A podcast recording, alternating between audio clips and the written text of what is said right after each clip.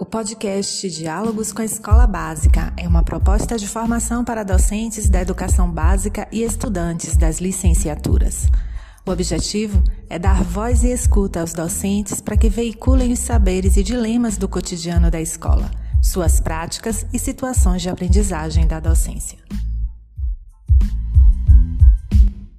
O eixo da discussão que apresentaremos aqui são os ritmos de aprendizagem especialmente das crianças que estão nos anos iniciais do ensino fundamental, uma reflexão a partir da nossa vivência de estágio junto à Escola Municipal Adenil da Costa Falcão, localizada em Feira de Santana, Bahia. Nós somos estudantes do curso de Licenciatura em Pedagogia na Universidade Estadual de Feira de Santana.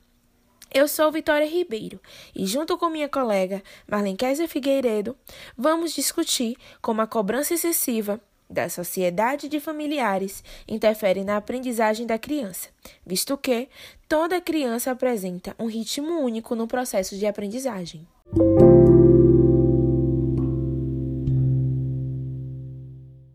Cada pessoa tem uma história particular e única, formada por sua estrutura biológica, psicológica, social e cultural, e esses fatos ocorrem tanto no ambiente familiar quanto no escolar. Dessa forma, nos questionamos sobre o que importa para a aprendizagem, segundo o olhar da família, o processo ou resultado da aprendizagem, como essa visão reflete na aprendizagem da criança? Daí, guiamos a nossa pesquisa na tentativa de entender e responder brevemente a esses questionamentos e subdividimos as em três momentos. Vivemos em uma sociedade capitalista e competitiva, em que somos pressionados constantemente a dar devolutivas imediatas sobre tudo, principalmente quando falamos sobre a educação em que a todo momento somos cobradas por avanços futuros em relação à posição que ocupamos no presente. Não é diferente quando falamos das crianças em fase escolar e, neste primeiro momento, analisaremos isso. As crianças sofrem com o reflexo das expectativas da sociedade, que diz respeito ao tipo de habilidades e saberes necessários possíveis de serem transmitidos às mesmas.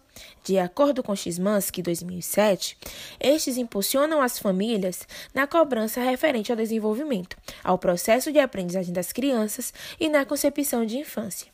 Não obstante, faz-se necessário que as crianças possam viver e experienciar suas fases de desenvolvimento e sua infância, com os estímulos respectivos para cada estágio de desenvolvimento, sem que elas sejam comparadas e ou medidas pela régua de outras crianças. Vale salientar que no espaço escolar Cada aluno também tem o seu ritmo e sua singularidade no processo que tange o aprendizado.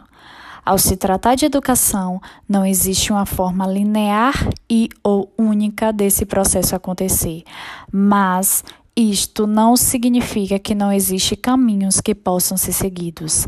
Existem possibilidades de contribuir das mais variadas formas e das mais distintas situações que a individualidade como mencionada, seja respeitada e valorizada conforme o ritmo de aprendizado de cada indivíduo.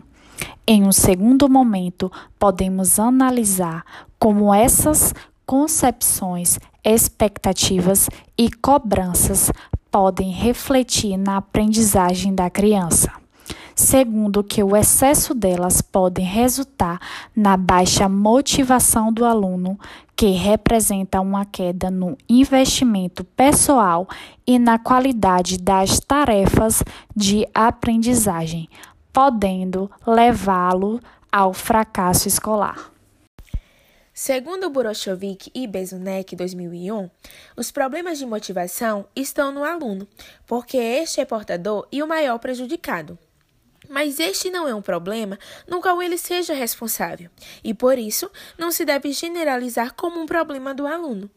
Há vários fatores que podem influenciar na motivação do aluno. Entretanto, Zenorini Souza, 2010, página 101, nos dizem: é preciso conhecer como cada indivíduo responde às dificuldades, problemas e fracassos, visto que são esses processos motivacionais que correspondem a expectativas, atribuições e sentimentos que irão auxiliar a pessoa a superar as dificuldades e sustentar a motivação. Então, se o problema não é exclusivamente do aluno, quais são os fatores que podem influenciar nessa baixa motivação e nesse fracasso? Quando nos referimos ao termo fracasso, estamos considerando pelo não alcance ao nível de aprendizagem adequado estabelecido para ele de acordo com o ano que se encontra ou considerado pelos familiares e sociedade, que fazem comparações diante do senso comum entre crianças que para eles são referências na aprendizagem. Uma das situações que discutimos e analisamos em um dos encontros do estágio refere-se a este tempo pandêmico. Com a formação de grupos por classe em uma rede social, foi percebido que as famílias responsáveis pelos alunos aumentaram suas análises comparativas, pois, pela necessidade de postarem atividades realizadas no grupo ou expor dificuldades, muitos passaram a questionar o porquê do outro aluno estar mais avançado que o seu filho.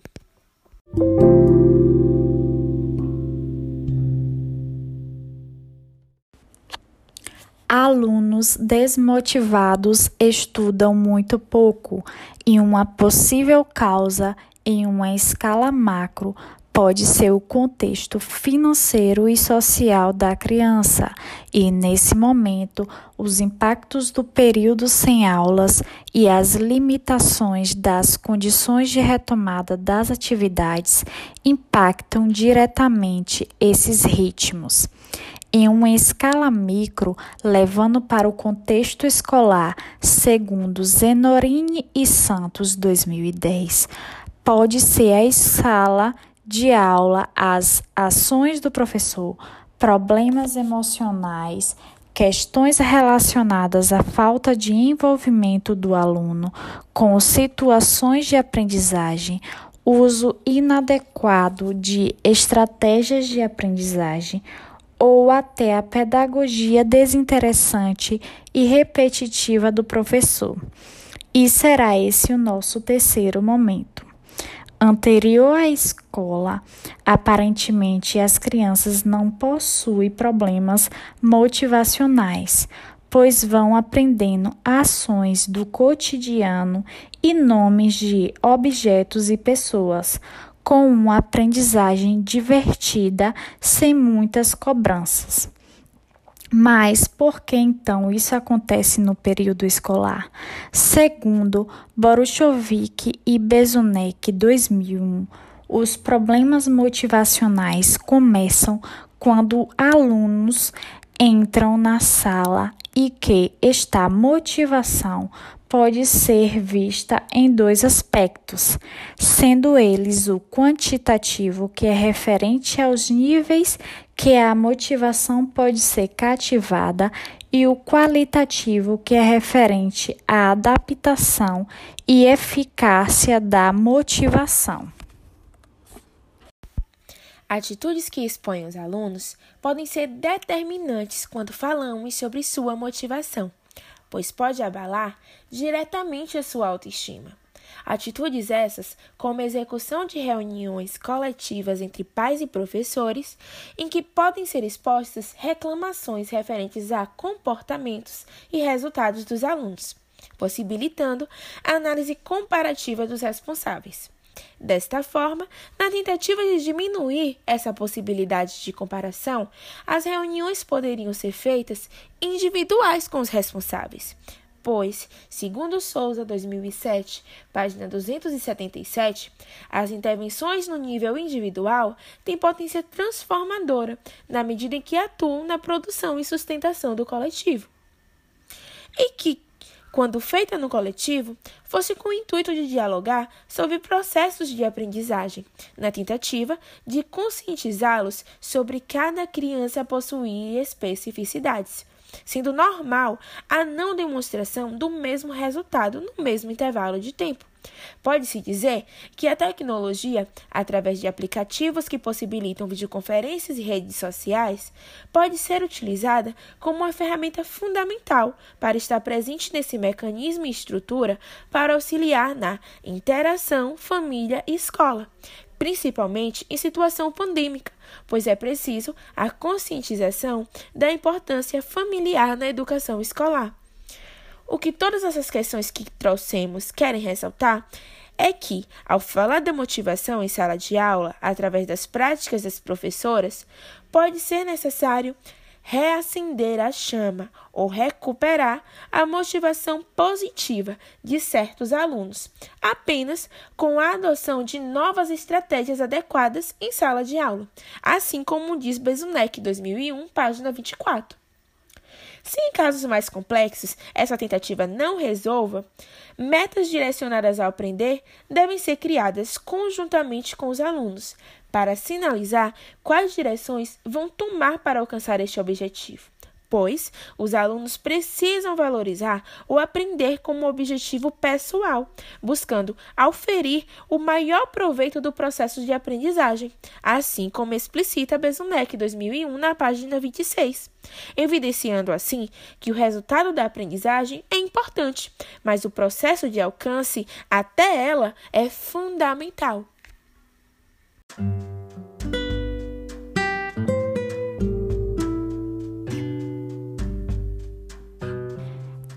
Esse foi o diálogo com a Escola Básica.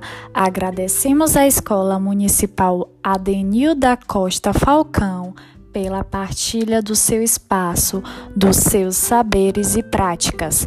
Compartilhar saberes é o que nos move.